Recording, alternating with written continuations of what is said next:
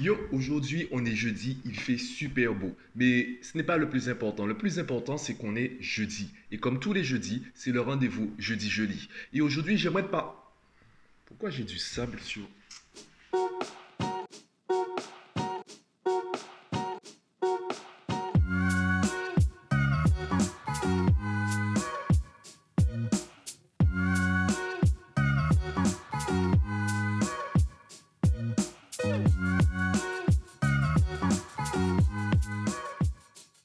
Cette semaine, le livre que j'aimerais te présenter parle d'écologie, mais pas l'écologie comme tu le vois à la télé un peu tous les jours.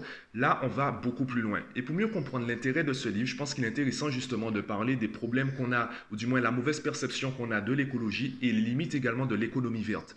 Pour le faire le plus, euh, pour être le plus court possible, l'exemple que j'ai trouvé, eh bien, ce sont les fameux produits bio qu'on voit au magasin. Lorsqu'on entend le mot bio, on pense que c'est une garantie. Ça veut dire que le produit, il est sain. Sauf que c'est faux. Bio, c'est un label. Qui dit label dit réglementation. Donc, un produit qui a le label bio, c'est un produit qui est juste en phase avec la réglementation. Et cette réglementation, elle change dans chaque pays. Et en plus, ça veut dire qu'en fait, le produit n'est pas forcément sain. Il est juste assez sain pour porter le label. Ça veut dire quoi? Ça veut dire que quand tu additionnes tous les produits, que, les produits bio que tu, que tu consommes tous les jours, tu te rends compte que malgré tout, malgré tous les efforts que tu fais, eh bien, tu consommes des, euh, des polluants, tu consommes des, euh, comment dire, des agents cancérigènes, etc. En plus de l'air pollué, etc. Finalement, en fait, on voit que notre perception de l'écologie, c'est simplement polluer moins. Ça ne veut pas dire ne pas polluer, parce qu'on part du principe que l'homme en fait pollue. Et si on pouvait changer ça? Et si on pouvait allier technologie et respect de la nature? Eh bien, c'est ça l'intérêt de ce livre.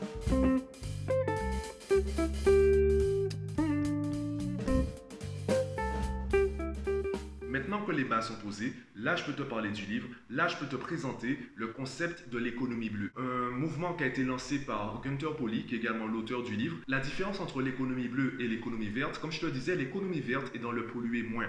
Sauf que dans le moins, il y a encore de la pollution. Donc on essaie de retarder l'inévitable en fait.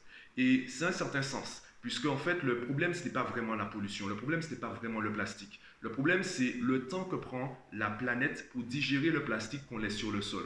Par exemple, le biodégradable, tu sais tout comme moi que tout se dégrade. Sauf que il faut que ça aille assez vite pour ne pas perturber l'équilibre des sols, l'équilibre de la planète. Du coup, le principe de l'économie verte, c'est justement d'accélérer, du moins d'accélérer la dégradation des, des matériaux, la dégradation des produits créés par l'être humain pour ne plus déranger l'équilibre de la planète. L'économie bleue va beaucoup plus loin. L'économie bleue dit et si on pouvait ne pas polluer? Et si on pouvait nous-mêmes créer des méthodes de production qui soient directement en phase avec la planète Je pense que la meilleure façon de t'expliquer le mode de fonctionnement de l'économie bleue, c'est de te parler des déchets.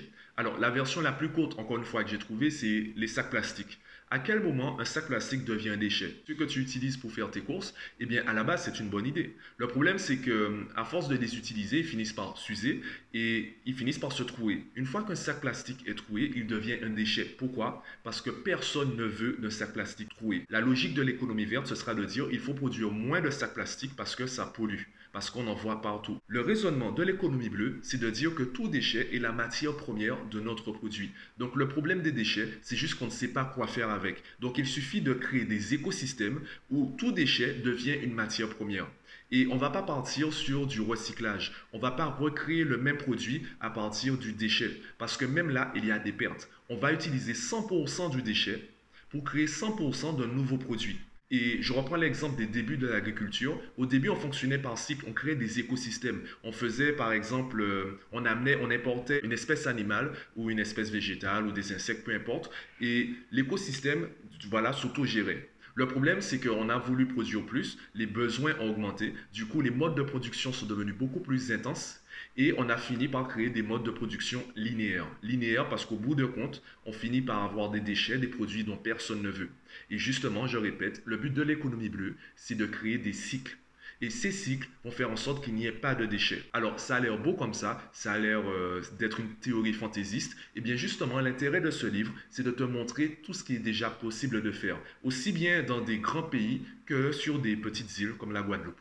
Je vais être direct avec toi. Tu vas maintenant sur YouTube, tu tapes économie bleue ou Gunter Poly et tu découvriras énormément de projets qui fonctionnent déjà à l'international et qui sont 100% écologiques. Donc, je ne vais pas dans cette vidéo te présenter tous les projets. Je vais juste te parler d'un seul projet. Un projet que euh, j'ai découvert, donc ça fait partie des premiers projets que j'ai découvert et qui m'ont vraiment surpris, c'est concernant la spiruline. Je pense que comme moi, tu connais vaguement cette algue. Elle est utilisée comme complément alimentaire, donc principalement connue des sportifs.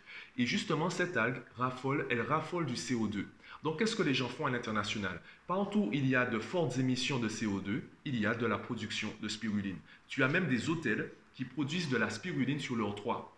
Une fois que la spiruline, en fait, une fois que l'algue est là, qu'est-ce qu'ils en font? Ils, font en font des smoothies qui revendent par la suite aux clients. Du coup, en fait, les clients créent du CO2, génèrent du CO2, l'hôtel génère du CO2 qui est absorbé par la spiruline, l'hôtel récupère la spiruline et revend la spiruline sous forme de smoothie aux clients. Tu as un cycle. Tu as différents projets comme cela où ce qu'on appelle un déchet, ce qu'on va traiter de polluant, va devenir la matière première pour créer un autre cycle qui sera très rentable économiquement.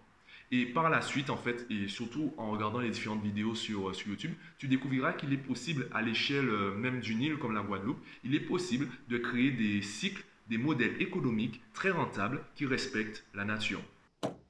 Du coup, je t'invite à me dire en commentaire si tu connaissais déjà le livre. Si tu as déjà fait tes recherches concernant l'économie bleue, je t'invite à me dire en commentaire quel est le projet qui, euh, t'a le plus surpris, qui t'intéresse le plus. Et peut-être qu'on pourra ensemble le développer, notamment en Guadeloupe.